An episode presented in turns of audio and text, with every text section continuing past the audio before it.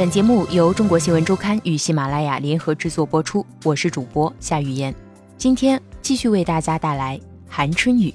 科学其实是一件很酷的事情。韩春雨也一直在为自己选择和争取最佳的科研环境。二零零六年开始在河北科技大学任教，至今十年，期间他只作为通讯作者发表过两篇中文论文。河北科技大学几乎从未给过他诸如发表论文篇数以及评职称的压力，这才让他有条件泡在实验室专注实验本身。就像当初选择来这里一样，未来他还会继续留在这里。这里是我的麻省理工学院，外界把他的实验室称之为“小作坊”，他觉得能做出事情来就挺好。他是穿阿迪达斯或者耐克。还是穿其他的，当然再高级的咱不知道了。还是穿解放鞋，走路都是一样的，只不过我穿的是解放鞋。在韩春雨看来，穿解放鞋并不等同于艰苦。没有海外留学背景，却做出了世界一流的原创技术，这一点让很多人对韩春雨又佩服又好奇。韩春雨曾在中国协和医院大学攻读博士。师从强伯勤院士和袁建刚教授，接触到当时如火如荼的人类基因组计划，这是当时世界科研的最前沿。初到协和，韩春雨遇到了石家庄老乡院士沈岩，聊天中他得知，沈当年上山下乡回来后，分配到协和技术所，开始只是一名普通的工人，十五年后成了院士，这给了韩春雨莫大的鼓舞。由此，他也认定了一个道理：科学家一定是边实践边思考，要在实验室做实验。一个不爱做实验的人，不可能是科学家。如果没有那几年的培养，我绝不可能做一名科学家。韩春雨告诉中国新闻周刊，那个时候他开始学习如何从文献中吸取智慧。我发现，跟优秀的人学习。不一定要去他们身边看他们的著述就可以了。我看文献是一个更高的层面，学人家的聪明，人家是怎么干成这一件事的。二零零三年，韩春雨博士毕业后，没有立即另谋高就，而是选择留在协和实验室继续做研究。两年后，韩春雨作为第一作者，将其研究成果发表在《核酸研究》上。这篇文章算得上韩春雨第一次在学术圈交出的优秀作品，也正是凭借这篇文章，韩春雨在2006年作为先进人才被河北科技大学引进。韩春雨也因此结交了一个优秀的同行沈笑，沈笑是这篇文章的合作者，也是韩春雨在协和的师弟。2014年秋天，韩春雨跟沈笑介绍了他正在做的这项新基因编辑技术研究。沈笑全力支持，并随即加入韩春雨团队。沈笑当年博士毕业后赴美攻读博士后，协和的大部分毕业生也都像他一样选择海外深造。跟他们相比，韩春雨去河北科技大学任教的去向，当时看来似乎不那么前程似锦。当时韩春雨也想过出国，后因家庭原因，他回到石家庄。我并没有觉得有什么不好。也不觉得我比他们发展差了，我从来没有这么想过，家里人也从未干涉过他的任何一次选择。韩春雨至今还是一个无房户，一家三口住在学校提供的五十八平方米的房子里，骑自行车五分钟就能到实验室。二零零八年的时候，他买了一台富康车，有房住，有车开，有泡在实验室的时间和自由。这样的生活，韩春雨觉得就挺好。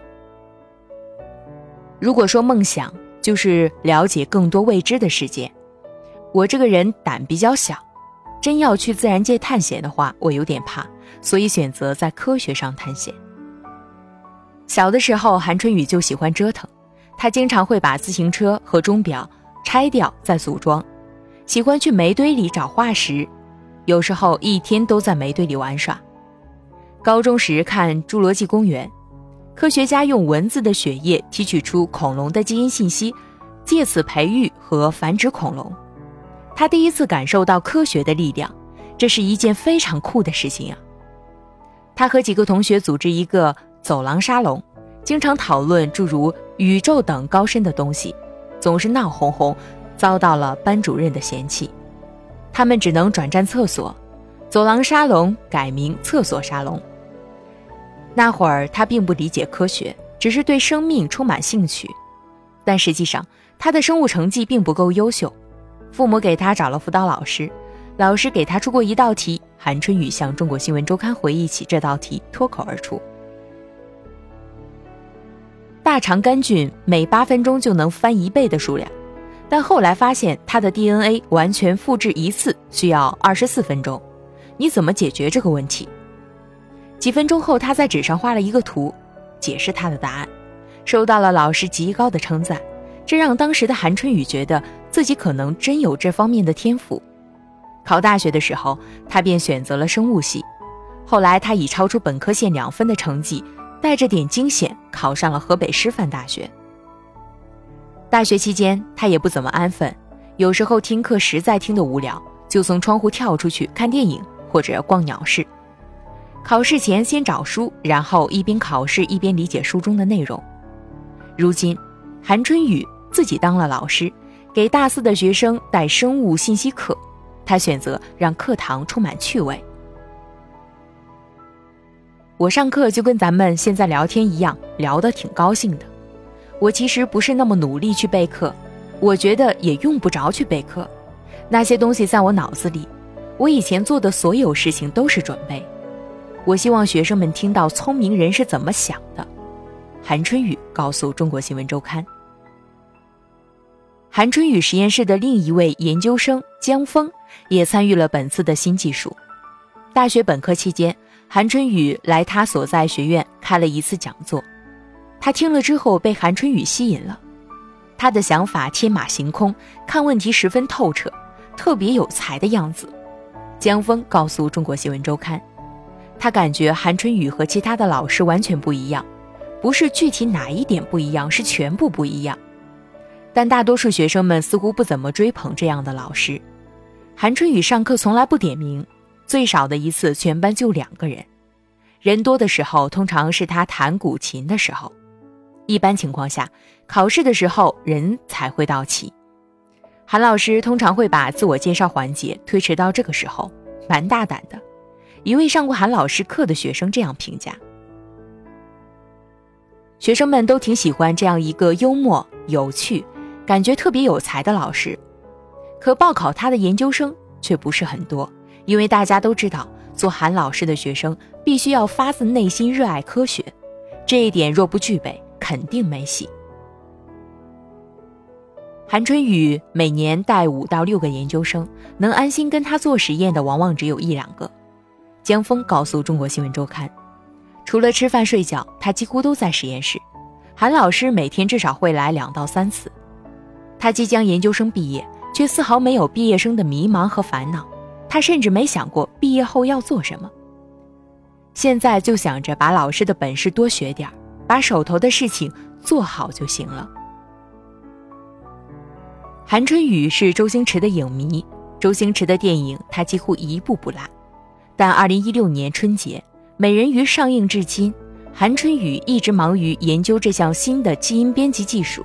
至今没来得及看，他从周星驰的电影中看到了不少人生智慧。其实我是一个演员，《喜剧之王》里的这句经典台词，韩春雨极有共鸣。就是你的内心一定要是一个什么？比如我的内心，即使没有发表这篇文章，即使大家不知道有韩春雨这个人，我的自我认同一直是科学家，而不是科学工作者。